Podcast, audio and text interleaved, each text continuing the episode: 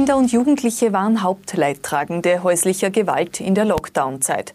Starkregen dürfte der Grund für die tödlichen Steinschläge der vergangenen Tage gewesen sein.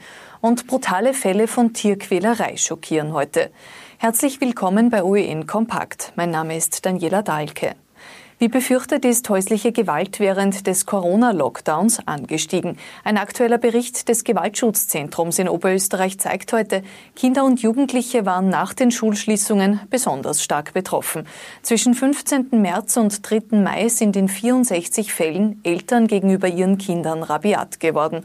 Mehr als doppelt so viele wie im vorigen Jahr. Die Zahl der Minderjährigen, die beim Gewaltschutzzentrum Hilfe gesucht haben, ist seit Beginn der Krise sogar um 83 Prozent auf 100 125 angestiegen. Auch Übergriffe in der Beziehung haben zu zahlreichen Polizeinotrufen geführt und dazu, dass derzeit alle fünf Frauenhäuser in Oberösterreich bis auf den letzten Platz besetzt sind. Geologen glauben nach den tödlichen Steinschlägen der vergangenen Tage nicht an einen Zufall. Starkregen dürfte die Häufung ausgelöst haben. Das zeigt auch eine Begutachtung der Eisriesenwelt im Salzburger Pongau, wo gestern ein 14-Jähriger durch Steinschlag getötet worden ist. Aus der Geologischen Bundesanstalt in Wien heißt es heute, nach anhaltendem Regen bestehe für Wanderer und Bergsteiger im alpinen Gelände immer ein gewisses Risiko.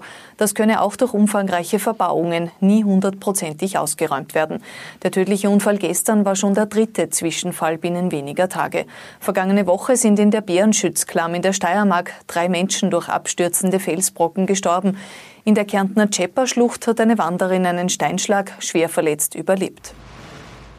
Oberösterreich war auch heute Montag das Bundesland mit den meisten Neuinfektionen. 25 bestätigte Coronavirus-Fälle sind bei uns dazugekommen. Damit steht Oberösterreich bei 543 aktiven Fällen, deutlich vor Wien, das etwa 150 Infizierte weniger zählt. Gesundheitsminister Rudi Anschober spricht in einer Aussendung heute von mehreren Clustern bei uns im Bundesland. Blutplasma wird gerade, aber nicht nur in Zeiten des Coronavirus dringend benötigt. Damit werden lebensrettende Medikamente hergestellt. Derzeit gibt es aber zu wenige Spender, eine Folge der Corona-Krise. Ändert sich das nicht bald, droht nach dem Herbst ein Engpass bei diesen Arzneimitteln. Besonders wiedergenesene Covid-19-Patienten werden gebeten zu spenden. Ihr Blutplasma ist aufgrund der Antikörper besonders wertvoll. Wer spenden will, kann in einem der beiden Plasmazentren in Linz oder in Wels einen Termin vereinbaren. Ins künstliche Koma musste jener Pilot versetzt werden, der am Sonntag in Linz in die Donau gestürzt ist. Der 51-Jährige ist laut Berufsfeuerwehr mit seinem Segelflieger aus 80 bis 100 Metern Höhe beinahe senkrecht abgestürzt. Kollegen haben den Flieger ans Ufer gezogen. Feuerwehrleute haben den Mann wiederbelebt. Zwei grausame Fälle von Tierquälerei sind am Montag bekannt geworden. In Graz haben Unbekannte eine Katze bei lebendigem Leib fachmännisch gehäutet und dann ausgesetzt.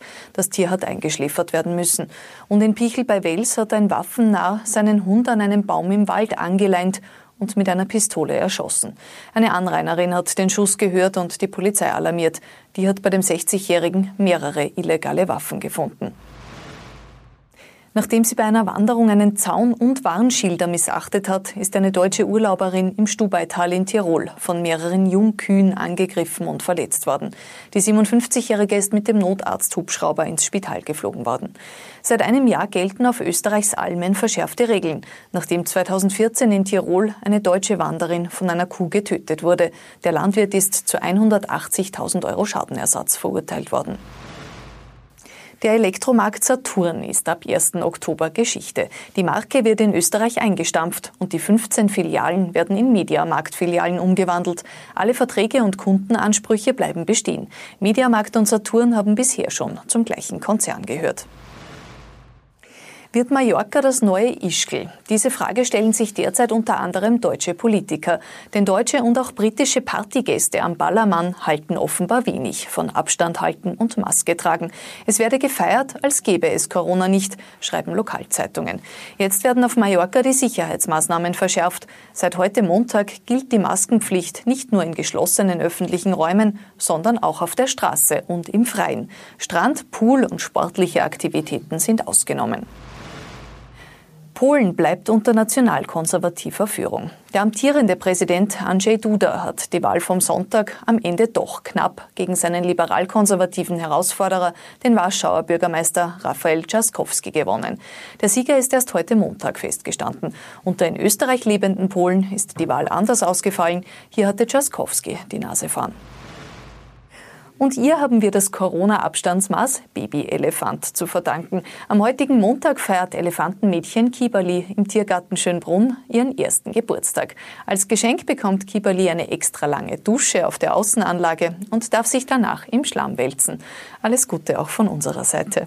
Damit verabschieden wir uns für heute. Wir sind morgen wieder mit aktuellen Meldungen kompakt zusammengefasst für Sie da.